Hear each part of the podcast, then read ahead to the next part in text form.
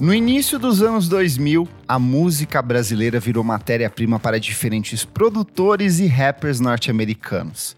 São nomes como MF Doom, J Dilla, Ludacris, Madlib, Pharrell Williams e outros tantos artistas que decidiram revirar pilhas de antigos discos de vinil em busca dos melhores samples para suas próprias criações. Nesse espaço conceitual que acabou reapresentando nomes como Gal Costa e Jorge Ben a toda uma nova geração de ouvintes, um personagem obscuro até mesmo para a maioria dos brasileiros acabou se transformando em objeto de culto para diferentes artistas e conquistou, mais de três décadas após o lançamento do seu primeiro trabalho de estúdio, o merecido respeito.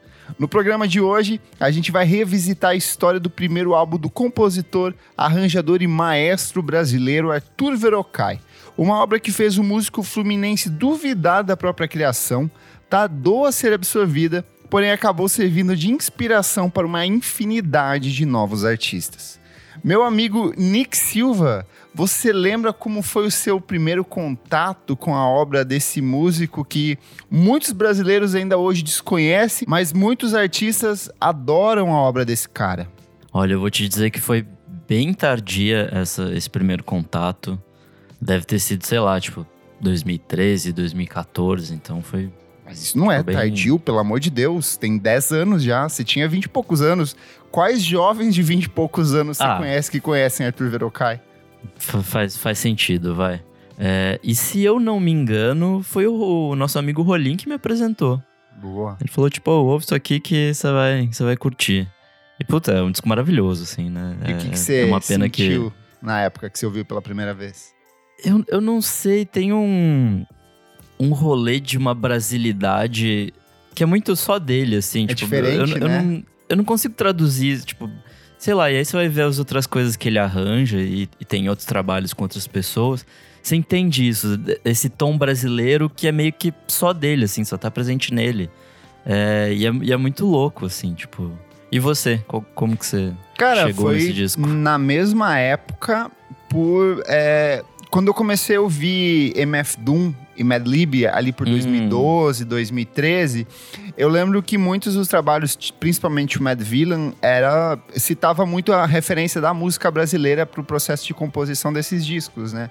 Então, eu fui atrás desses samples de artistas que eram utilizados pelo Madlib, pelo Doom, e aí meio que um e outro acabava citando de alguma forma o trabalho desse cara que eu não conhecia, que era o Arthur Verocai, estava Gal Costa, estava um monte de outros artistas, mas o Verocai de fato era alguém que passava totalmente despercebido. acho que ninguém conversava sobre ele, assim. Era uma coisa muito maluca, porque ele vem de um ano de 1972, que é um ano muito rico para música brasileira, mas era uma obra que meio que acabava passando ali.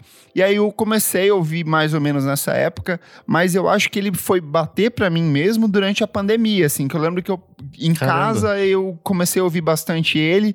Na época foi lançado o o vinil do disco que ele lançou ali em 2016, 2017 por algum clube de assinatura, e aí eu acabei mergulhando de vez, assim. Então, é, é, é, uma coisa que já tem mais de 10 anos que eu ouço, mas que foi bem recente, assim, que me encantou e me conquistou. E eu acho que também pela relação que ele acabou estabelecendo com outros artistas brasileiros e também com outros artistas estrangeiros ao longo desses anos, né?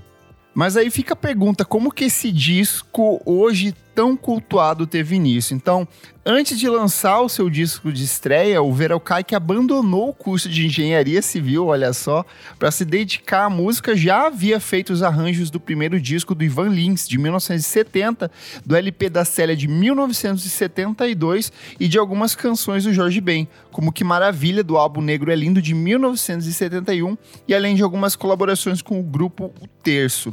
Em 1968, ele tinha participado do primeiro Festival Universitário do Rio de Janeiro, onde ele assina uma partitura de um novo rumo, que foi uma música interpretada pela Elis Regina. Então, era um cara que estava né? circulando ali com apenas os maiores da música brasileira naquela época, né? É, então, ele, quando, quando criança, assim, tipo, ele, ele aprendeu a tocar violão, ele ouvia muita gente foda, né? Tipo, de jazz, de música brasileira. Mas ele simplesmente teve, tipo, aula com vários nomes da, da MPB ali dos anos 50 de violão, sabe? Então, tipo, é muito louco pensar que sei lá, esse movimento pré-bossa nova ali tava dando aula para ele. Tipo, ele e a irmã, tá aprendendo a tocar violão com os caras fudidos da música brasileira, sabe? Então, tipo, meio, parece meio que já tava destinado, sabe? A ele se tornar esse grande cara, assim tudo. E toda essa bagagem possibilitou que o Verocai conquistasse a confiança do presidente da Continental, que era a gravadora dele na época, e ele colocou como condição inicial para trabalhar em estúdio no primeiro trabalho de estúdio dele é liberdade criativa total, sem dedo da gravadora. Então a gravadora falou assim: ok, eu acho que esse cara pode dar, trazer alguma coisa interessante, afinal ele já estava tocando ali com o Ivan Lins, que era um puta sucesso gigantesco no Brasil na época, Elis Regina, o LP da Célia é um trabalho fantástico também com arranjos incríveis que ele assina. E a gravadora falou: beleza, vai nessa aí. Então o Arthur escolheu todos os músicos da gravação, o time possuía uma seção de cordas completa composta por 12 violinos, 4 violas, 4 violoncelos somados a dois percussionistas. É, fora o time de metal, né? Fora o time de metal que ele traz ali. E aí, assim, só pra. Que é, tipo, fudido, assim, tipo. E aí, só para explicar para quem tá ouvindo, toda vez que a gente fala em arranjo de corda, metal dentro de estúdio, isso encarece e muito o custo Sim. de produção de uma obra, porque você tem que pensar na disposição dos músicos em estúdio, você tem que pensar no custo é, da hora de gravação, de pensar na orquestração, ainda que ele fosse um arranjador e um compositor, tudo isso eleva o custo de produção lá em cima, assim, mas a gravadora continuou acreditando nele desse mesmo jeito. Não, e assim, é é ter, ter um número ok, sei lá, tipo um, umas quatro cordas, um quarteto de cordas, é um número ok, assim, tipo, é aceitável. Agora, tipo, ele tem um é time caro, de 12 é violinos. É Só violinos tem Sim. 12. Então, tipo, ao todo são 20 músicos a mais para fazer esse disco, assim, tipo, só na sessão de cordas. Então, Sim. pensa no, no que foi essa parada. E aí tem uma entrevista dele da posterior que ele fala assim: a ideia de misturar cordas com música contemporânea veio do meu desejo de percorrer novos caminhos. Eu acredito que o álbum é muito rico, tanto na quantidade como na qualidade dos músicos. E eu acho que isso é um fato. Assim, ouvindo hoje, você começa a perceber é, o quanto foi bem estruturado. Você consegue perceber boa parte desses arranjos não é uma coisa genérica. Eles não estão assim, ah, vou colocar 12 violinistas aqui e só por ter. Não, você consegue sentir esse volume, essa presença dessa quantidade de músicos dentro de é estúdio. É um peso, é tipo um. Não, cria uma massa sonora, assim, de, de, de som mesmo. Tipo, quando entra o, o, o as cordas, é, é um, são belíssimas, assim, tipo. É, é meio impensável esse disco sem essa parte, assim. Acho que boa parte do que faz esse disco ser esse disco é os arranjos dele. Então, Sabe o que eu acho mais fascinante? O fato que esse disco é de 1972 e ele, com toda essa compreensão que a gente tem de, nas, nas plataformas de streaming, né? De a música, sei lá, com uma qualidade porquíssima, você ainda Sim. assim consegue sentir boa parte desses arranjos e dessa estrutura quando você ouve a música, sabe? Mesmo nesse formato digital, né? Naquele MP3 128 kbps ainda dá pra ouvir pra caralho pra tudo ouvir. que ele fez ali. Porra, bom demais. E aí, guiado por referências provenientes principalmente do jazz, com uma pitada de funk, de folk e de rock psicodélico, o Verocai construiu um enredo de faixas sólidas, variando estilos, mas permanecendo fiel ao ponto de partida do disco. E o álbum possui vários solos de artistas, alguns deles com pitadas de música genuinamente brasileira, como nas faixas Pela Sombra e Karina. O funk norte-americano também é digno de registro durante toda a execução do álbum, e já aparece em algumas das principais composições do disco, como Presente Grego é uma faixa que recebeu esse nome por conta de uma brincadeira, de uma provocação dele contra a ditadura militar que já estava em vigência no início dos anos 70 e nos, nos períodos mais tensos, né? Do, do famigerado anos de chumbo ali. É, pelas sombras ele também vai tocar um pouco nesse, nesse sentido, né? De como a ditadura estava ali sempre pelas sombras. E é engraçado porque essa música também tem um tom um pouco mais, tipo, soul funk, assim, tipo, ele tem um groove fudidaço, assim, é muito bom. Ela parece muito é, trilha sonora de filme de Black Exploitation, sabe? De Puta, ter sim. essa estrutura meio crescer. Ela parece uma introdução de filme, assim, ela vai, ela joga todos os elementos logo de cara, daí ela vai crescendo aos poucos, vai se reestruturando. Eu acho que ela tem muito desses elementos, assim, de um jeito bem destacado, bem interessante. É, inclusive engraçado que essa coisa do, do soul e do, do, do funk ali tinham muito dessa instrumentação de, de cordas e de sopro, não sei o quê. Eu, eu não sei se é exatamente. Ele faz meio que pra copiar, assim, ou só para trazer isso pro Brasil de alguma forma, né? Mas ele traz de uma forma grandiosa, né? Então meio que que é interessante a forma que ele é adapta copiar, essas porque coisas. assim, o tempo inteiro, sempre que ele ele vai muito assim pelo caminho do jazz. Então você tem uma instrumentação de jazz muito característica ali de jazz dos anos 50, anos 60, Uhum. mas o tempo inteiro, principalmente quando ele cai nessas questões do funk, ele preserva um traço de brasilidade que é muito único assim. E aí eu ouvindo pelas sombras especificamente, ela é curioso porque ela parece muito com as músicas que a banda Black Hill vai fazer no final dos anos 70, sabe? Sim. Tipo, uma estrutura muito parecida, só que ele tava fazendo lá 5, 6 anos antes, sabe? Então eu acho muito curioso como ele é um disco que posteriormente acabou ignorado, mas ele antecipa uma série de tendências que seriam muito bem exploradas por Tim Maia, banda Black Hill, por toda essa galera que viria a surgir depois, assim, com, com essa pegada mais funk, né? É, mesmo o Jorge Ben, que ele trabalha ali em 70, né, com o Negro é Lindo. Sim. É, mais pra 71. frente ele mais para frente ele vai seguir com outras coisas que entram bem nesse campo do, do funk, né? E aí vem uma coisa que eu acho muito curiosa, que é, é meio que um contraponto a esses arranjos. É, as letras do disco foram quase todas escritas pelo poeta paulista Vitor Martins e são canções que abordam temáticas existencialistas, falam muito sobre essa sensação de deslocamento e melancolia do lírico e acaba contrastando com essa coisa ensolarada, quase carioca, que era muito característica da obra do, do Verocai, né? Eu acho que um exemplo disso fica muito claro no que talvez seja a faixa mais sampleada do disco, uma das principais músicas do trabalho, que é Na Boca do Sol, né? Que ele fala assim: na minha cidade do interior, pra quem mora lá, o céu é lá. Lembro da manhã na boca do sol, vou de avenida a estação, com medo dos pais ou por solidão.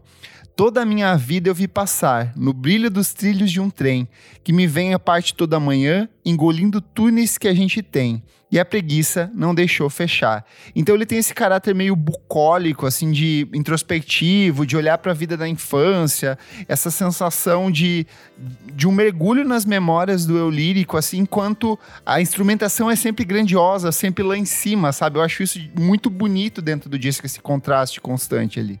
E é quase uma sensação de não pertencimento, né? Tipo, ele tá Sim. falando daquela cidade como se ele não fizesse parte dela, assim. Sim. É, a minha experiência atual em São José tá muito sendo isso, assim, tipo, de estar aqui, mas não me sentir parte, sabe? Tipo, então.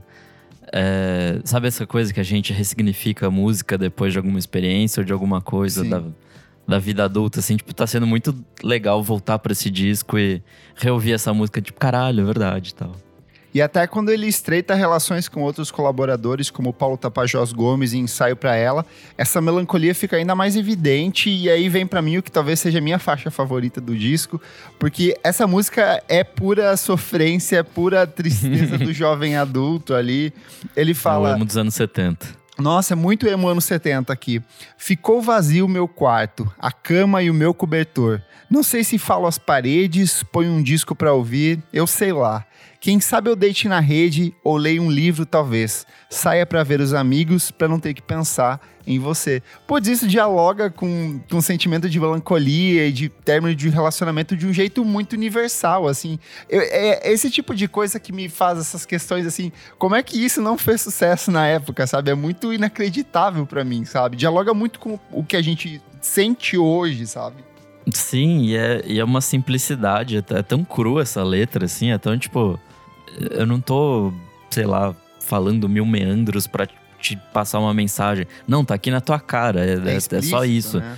E é tipo, é bom demais, assim, tipo, é- emociona de um jeito que, tipo. E, e a- a- essa música é lindíssima, né? Tem toda a, a camada ali de, de metais nessa música que deixa ela com um tom absurdamente melancólico, assim, tipo, você fica Sim. triste ao play, assim. Mas sabe, eu tava pensando pouco antes, assim, ouvindo o disco antes da, da gente gravar. Talvez o fato dele ser tão cru na construção das palavras, dessa escolha dos temas, talvez seja o que não tenha encantado as pessoas. Porque você pega o que tem ali em 1972, você vai ter é, Milton Nascimento no Clube da Esquina, sabe? Que são Uhum. músicas cheias de metáforas e de construções e de voltas. E É, também com arranjos aí- lindíssimos, né? também com arranjos lindíssimos, mas que estavam dando um sentimento talvez um pouco mais profundo, mais uma, trazendo uma complexidade um pouco maior para as canções, sabe? Talvez as pessoas não tenham embarcado por isso. É, era uma uma questão de. A gente estava no período de ditadura, então o ano antes o Chico Buarque tinha lançado Construção, com letras que faziam jogos de palavras e que tinham essas coisas mais profundas que talvez as pessoas estavam escavando ali para tentar encontrar um significado. E quando ele joga isso tudo muito de cara, as pessoas talvez não tenham se identificado ou, ou não sei, é, é para mim é muito confuso assim o fato de é que são letras muito bonitas, letras que talvez hoje em dia façam mais sentido e lidem com essa questão da melancolia que o jovem sente hoje em dia, sabe? Fora isso, eu acho que toda a construção musical desse disco é muito à frente do tempo, assim, Sim. porque é, é, é umas, umas, misturas muito malucas, assim. É, acho que pra época não fazia o menor sentido. Hoje em dia a gente ouve, entende e acha massa. Porque, sei lá, a gente já tá há 20, 30 anos convivendo com esse tipo de música que é feita com amálgama de muita coisa. Sim. E pra época, meio que.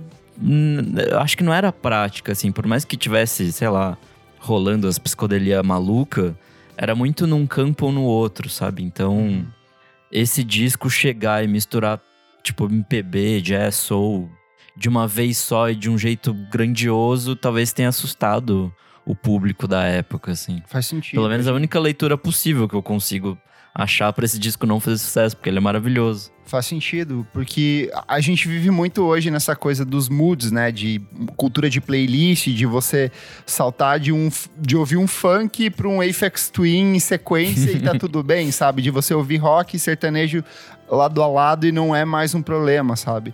E eu acho que naquela época a gente tinha essas coisas meio é, em caixinhas, né? Quem gosta de samba gosta de samba, quem gosta de rock gosta de rock. E quando você vai para um cara que meio que passeia por todos esses estilos de um jeito muito singular também, né? Porque não são construções óbvias musicalmente, elas são músicas que elas encolhem, crescem, elas são meio labirínticas em alguns momentos. Então acho que faz sentido talvez não comunicar com o público ali da época. Eu queria exaltar outro aqui que eu acho muito bonito, que é a própria faixa de abertura, Caboclo, porque eu acho que ela sintetiza Nossa, muito isso, assim, porque ela começa já com um efeito psicodélico logo na aberturinha dela, e aí ela vai para uma coisa, uma levada de violão um pouco mais folk. Ela tem até uma coisa meio buco, bucólica de rock rural mesmo, da coisa que, que a galera de Minas estava fazendo na época, assim. E eu acho que ela meio Aquele que. solo de guitarra no final, puta que tudo, pariu. E ela vai crescendo, ela vai se costurando com um monte de coisas, assim. E se você pegar cada uma das músicas dentro desse disco, meu, cada uma delas, assim, dá para você mergulhar, estudar e dissecar parte por parte, assim, porque tem tanta camadinha, tanto elemento, tanta sobreposição, assim, que é, é muito grandioso para mim. Tem alguma outra que você curta bastante também? Puta, eu vou com um presente grego. É é tipo, é um gruvaço, assim. Eu adoro essas partes mais, mais swingadonas do, desse, desse disco, assim. E, enfim, música gruvada que fala mal da ditadura, adoramos, né? Então, para mim é maravilhosa. E é, embora marcado pelo refinamento dos arranjos e dos versos, a estreia do Arthur Verocai foi praticamente ignorada pelo público e pela crítica, sendo retirada de catálogo pouco tempo depois por conta justamente dessa circulação diminuta, as primeiras edições do álbum, que foi lançado em 1972, têm alto valor de comercialização entre os colecionadores de discos, sendo vendidas por milhares de dólares. É, se você abrir aí o Discogs e procurar por cópias do Arthur Verocai dessa época, ou até relançamentos posteriores, que ele vai ter um relançamento em CD anos mais tarde, você vai ver, sei lá, a gente vendendo por 5 mil dólares, 10 mil dólares, assim, é, são valores absurdos, é quase, sei lá, quase 50 mil reais num disco de vinil, sabe? É, é, é, é surreal. Ele foi reprensado no ano passado, né? não, esse ano ou ano passado? Ah, eu tenho aqui, eu nem abri.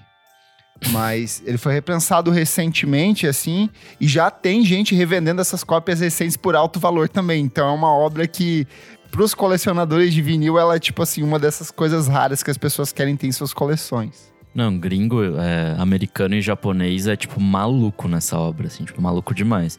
E é, é estranho pensar que na época, lá em 72, as cópias que não foram vendidas foram derretidas de novo para virar outro disco. Imagina isso, tipo, o, o quão maluco é isso de você ter uma obra-prima que, sei lá, não circulou, e aí fizeram outro disco em cima. E apesar do álbum não ter obtido grande apelo frente ao público e à crítica na época em que foi lançado, ele abriu portas para o Arthur trabalhar ainda mais com publicidade. Desde então, o arranjador e multiinstrumentista se tornou um profissional de sucesso no setor, com diversos prêmios conquistados em trabalhos para marcas grandes. Assim, ele fez música para Brahma, ele fez música para Petrobras, ele fez música para os cigarros da Souza Cruz. Então, assim, é um cara que foi levar, já que eu não estou ganhando dinheiro aqui com as coisas que eu gosto, eu vou trabalhar com publicidade, vou ganhar dinheiro do mesmo jeito, né? Então, ele acabou se saindo muito bem nesse sentido e sobreviveu durante anos desse processo. É, errado ele não tá. E ele fez também música de novela, assim, o que é ele era diretor que é um mercado muito grande, da né, Globo né? tipo... durante um período assim. Sim. Então ele assinou trilha para muita coisa ali dentro da, da Rede Globo também. E após esse lançamento do disco de 1972, o Verocai voltou a trabalhar em um novo álbum em carreira solo somente em 2008. E durante anos, seu trabalho permaneceu praticamente esquecido, até que DJs e artistas de hip hop da música eletrônica nacionais e internacionais descobriram o trabalho do músico. Então houve um processo de grande valorização do seu trabalho e o nome do compositor brasileiro voltou mais uma vez a ficar quente. Então, principalmente é, o mercado internacional. É, acabou cobiçando o som dele. E aí, com toda essa agitação, uma das recompensas desse momento foi a gravação de um DVD ao vivo em Los Angeles, com uma banda formada por mais de 30 músicos brasileiros. Eu não sei se você já chegou a ver esse vídeo, assim, mas é muito maravilhoso, é maravilhoso. porque ele vai todo tímido, assim, pro palco, né? Ele fica Sim. muito, tipo, muito de cara, com todas as pessoas aplaudindo. A maioria ali, tudo gringo, né? Que era apaixonado pela obra dele. Mas em cima do palco, ele levou um time de instrumentistas brasileiros para tocar com ele. É engraçado ver as entrevistas dessa época, um pouquinho depois, ele falando, tipo, quem, quem ajudou ele aí para fora, né? Inclusive o, o DJ Nuts, que é muito importante para isso, Sim. assim, para fazer ele chegar lá fora e tal. É, mas ele contando, assim, tipo, ele chegou mais cedo lá no lugar onde ia ser o primeiro show e ele falando pro cara, tipo, ah, será que vai ter gente mesmo? Isso aqui é um teatro bem grande, né? Sei lá, tipo, mil pessoas. Dois, não, tipo, eram duas mil pessoas, era alguma coisa é, assim. É, duas mil? Ele, tipo, ah, será que vai ter gente? Acho que não, hein? Não vai dar bom, não. Aí, tipo, ele chega lotado. no lugar e tá lotado, tipo, sold out, assim, porra. Surreal. E eu nunca cheguei a ver esse show inteiro. Porque eu só encontrei pedaços no YouTube, é, assim, tipo, YouTube uma música tá e tal. Completo. Mas é maravilhoso, assim, é um arranjo diferente, assim, a, acho que por, né, por ter mais músicos e tal, e por ter passado 30 anos desde que ele fez aquilo, é reouvir essas músicas desse disco nesse contexto diferente é maravilhoso. E acho que os shows, né, que ele vai fazer posteriormente seguem um pouco desse clima, assim, de Sim. reinventar a própria obra para dependendo do que ele tá fazendo ali. Sim, é, eu fui ver ele ao vivo tempos depois, na época do Voo do Urubu, lá de 2016, que eu lembro de ter visto alguma coisa dele, mas é de novo aquele processo, né, de de síndrome de, de vira-lata, de a gente ter que esperar os gringos valorizarem Sim. o trabalho do artista brasileiro, para daí ele ser redescoberto aqui, e aí todo mundo fala, não, o Verocai é foda, né? Mas assim, sendo bastante justo, eu acho que teve muito é, produtor brasileiro que sempre exaltou. Por exemplo, o Cassim foi um cara que a Sim. vida inteira sempre falou muito da obra do Verocai, sabe? Ele era amigo dos filhos dele, inclusive. Exato. Eu acho que a galera que era, tipo, da técnica, assim, que trabalhava como produção, em estúdio, nunca esqueceu do Verocai, sabe? Mas o público, o grande público, o público consumidor de música foi uma coisa recente. Eu acho que é uma coisa de 10 anos para cá que as pessoas começaram a descobrir ele, ele começou a se transformar em um personagem presente em, em, shows, né? E aí eu acho que a gente tem esse fenômeno até mais recente, que é ele como colaborador em uma série de lançamentos recentes. Somente nos últimos dois anos a gente teve o, o Verocai colaborando com Hayato Kayori, colaborando com Bad Bad Not Good, que inclusive vocês realizaram um show deles pela primeira vez com o Verocai aqui, né? Nossa, esse show foi uma coisa absurda, assim, tipo. É, foi a primeira vez que eu vi o Verocai tocando ao vivo, né? Tipo. E. E sei lá, é, originalmente era só um show do Bad Bad Not Good, que já é uma coisa legal. Sim. E aí rolou é, todo esse papo de, de trazer o Verocai e tal. E aí no fim virou, tipo, Bad Bad Not Good abre pra Arthur Verocai. Foi um show do Arthur Verocai no fim das contas, assim, tipo. E aí, no final, eles vieram, tocaram mais três musiquinhas e foram embora, sabe? Tipo, Sim. Fora o momento que eles tocaram juntos, né? Os próprios arranjos e as músicas do Verokai. Então, imagina que loucura, assim, tipo. Eu acho que o show do Mita agora deve seguir alguma. No Rio, pelo menos, né? Deve seguir alguma coisa mais ou menos parecida com isso. Então, pelo amor de Deus, se puderem, vejam, vejam. esse show, porque, porra. E além deles, teve também a Xenia França no último trabalho de estúdio, o Fabiano do Nascimento também gravou com eles, e o pessoal da Glue Trip, que contou a história que é fantástica, né? Sim. né? Que, que, ele, que o Verocai trouxe um mood, assim, pra, pra canção. Ele não tinha o nome da canção, ele tinha uma, a sensação que ele tinha da faixa quando eles entraram em estúdio, né? Então, é sempre muito fascinante. Todo mundo que colabora com ele meio que se diz que se sente, sei lá, iluminado, transformado pela música do Verocai, né?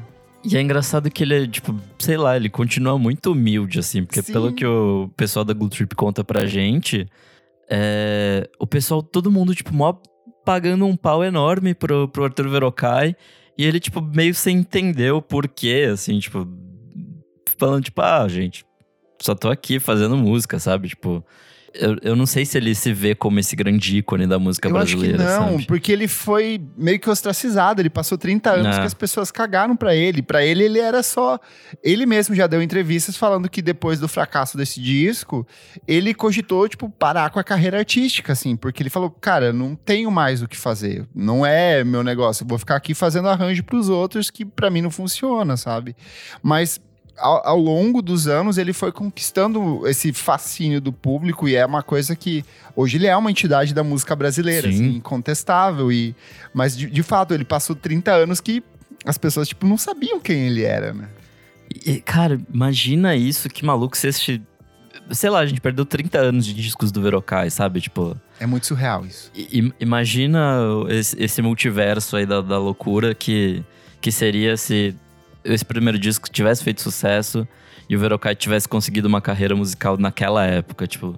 Imagina quanto de obra-prima a gente teria hoje em dia. Ele entrando assim no cena dos anos 90, sabe, com skunk ali, com os metais Porra, e mudando tudo. O próprio Los Hermanos depois também com metais, poderia ter mudado tudo se ele tivesse, tipo, sido um nome grande, assim.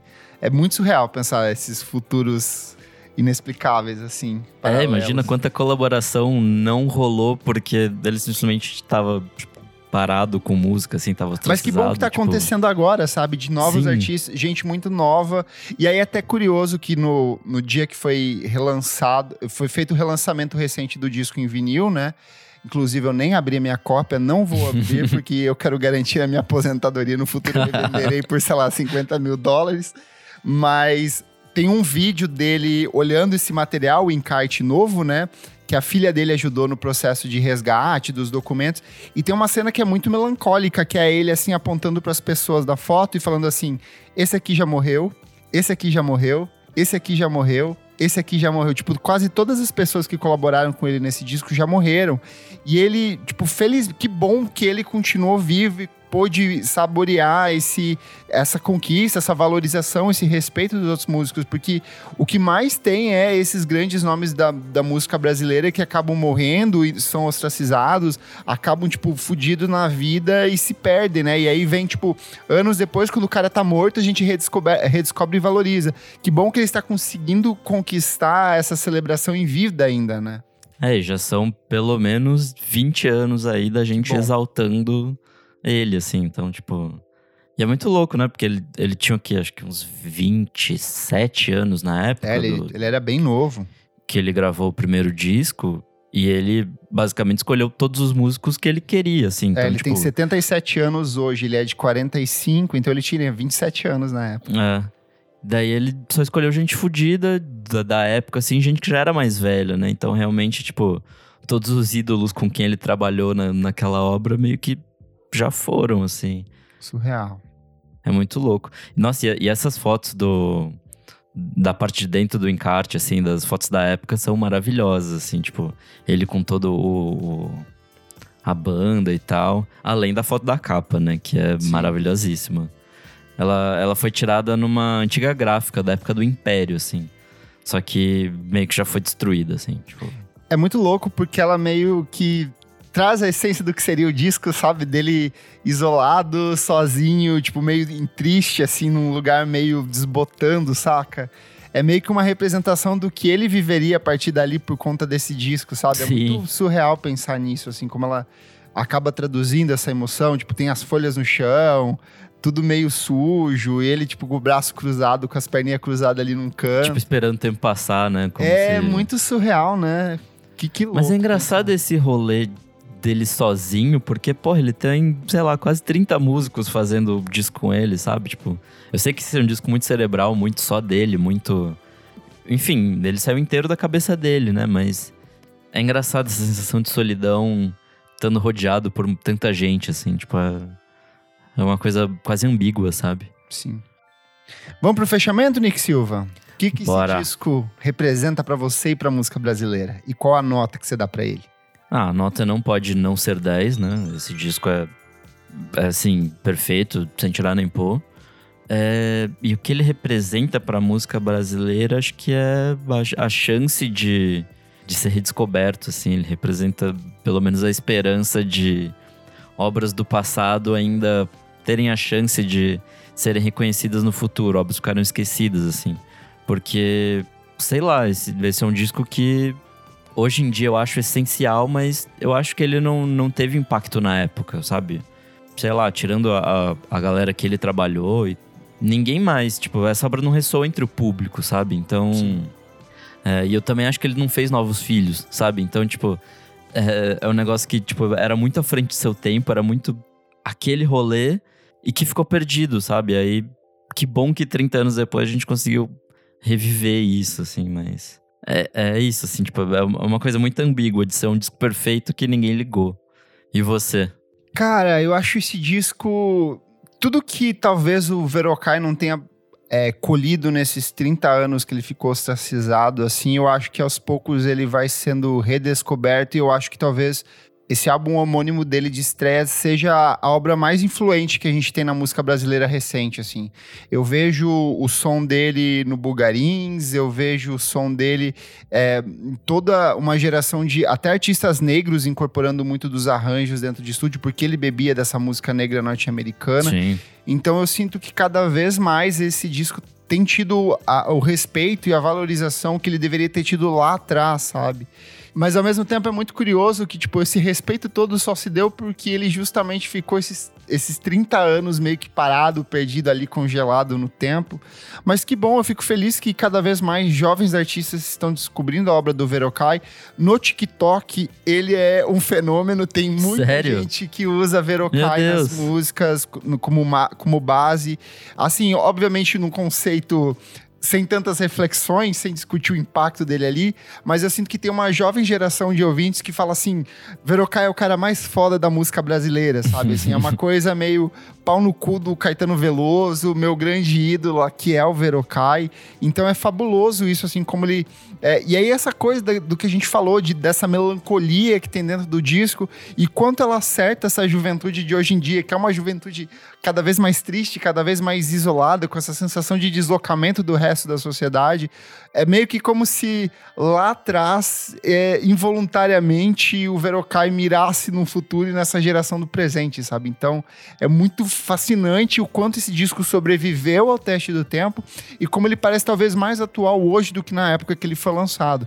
Incontestável que esse disco é uma nota 10, ele é perfeito, ele é musicalmente perfeito. É, cara, a, a pior vivo é música perfeito, desse puta disco, assim, a pior música desse disco, ela é perfeita, sabe? Então, Sim. é muito surreal o quanto esse disco é grandioso. E, cara, e que esse podcast sirva para apresentar para outros novos ouvintes que vão conhecer a obra do Verocai e vão se apaixonar assim como a gente se apaixonou lá atrás. E sei lá, e eu não sei você, mas eu continuo redescobrindo esse disco toda vez que eu escuto, sabe? Uma hora é uma música que chama atenção, outra hora é outra, outra hora é outra. Uma hora você fala assim, nossa, eu não tinha percebido esse naipe de metais que entra aqui nesse momento específico dessa canção, ou não tinha percebido esse efeito X aqui no fundo. Então ela é uma obra completamente viva, assim, mais de 50 anos depois de lançado. Tá aí, reverberando, tem, vai ter show agora dele sendo tocado na íntegra, com banda ao vivo. Então acho que só demonstra o quão grande é a obra do Arthur Verocai. O Clássicos VFSM é um projeto paralelo do podcast Vamos Falar Sobre Música. Apoie a gente em padrim.com.br barra podcast VFSM. Por apenas R$ reais por mês, você tem acesso a esse e outros programas lançados com muita antecedência. Eu sou arroba Kleberfac no Twitter e no Instagram, e você também pode acompanhar o meu site, musicainstantanea.com.br. Eu sou arroba Nick Silva no Twitter, Nick Silva no Instagram, e é isso aí. Não esquece de seguir a gente nas nossas redes sociais, arroba podcast VFSM em tudo, e nas nossas redes sociais ou aqui pelo Spotify. Conta pra gente como foi o seu contato com a obra do Arthur Verocai. Até a próxima!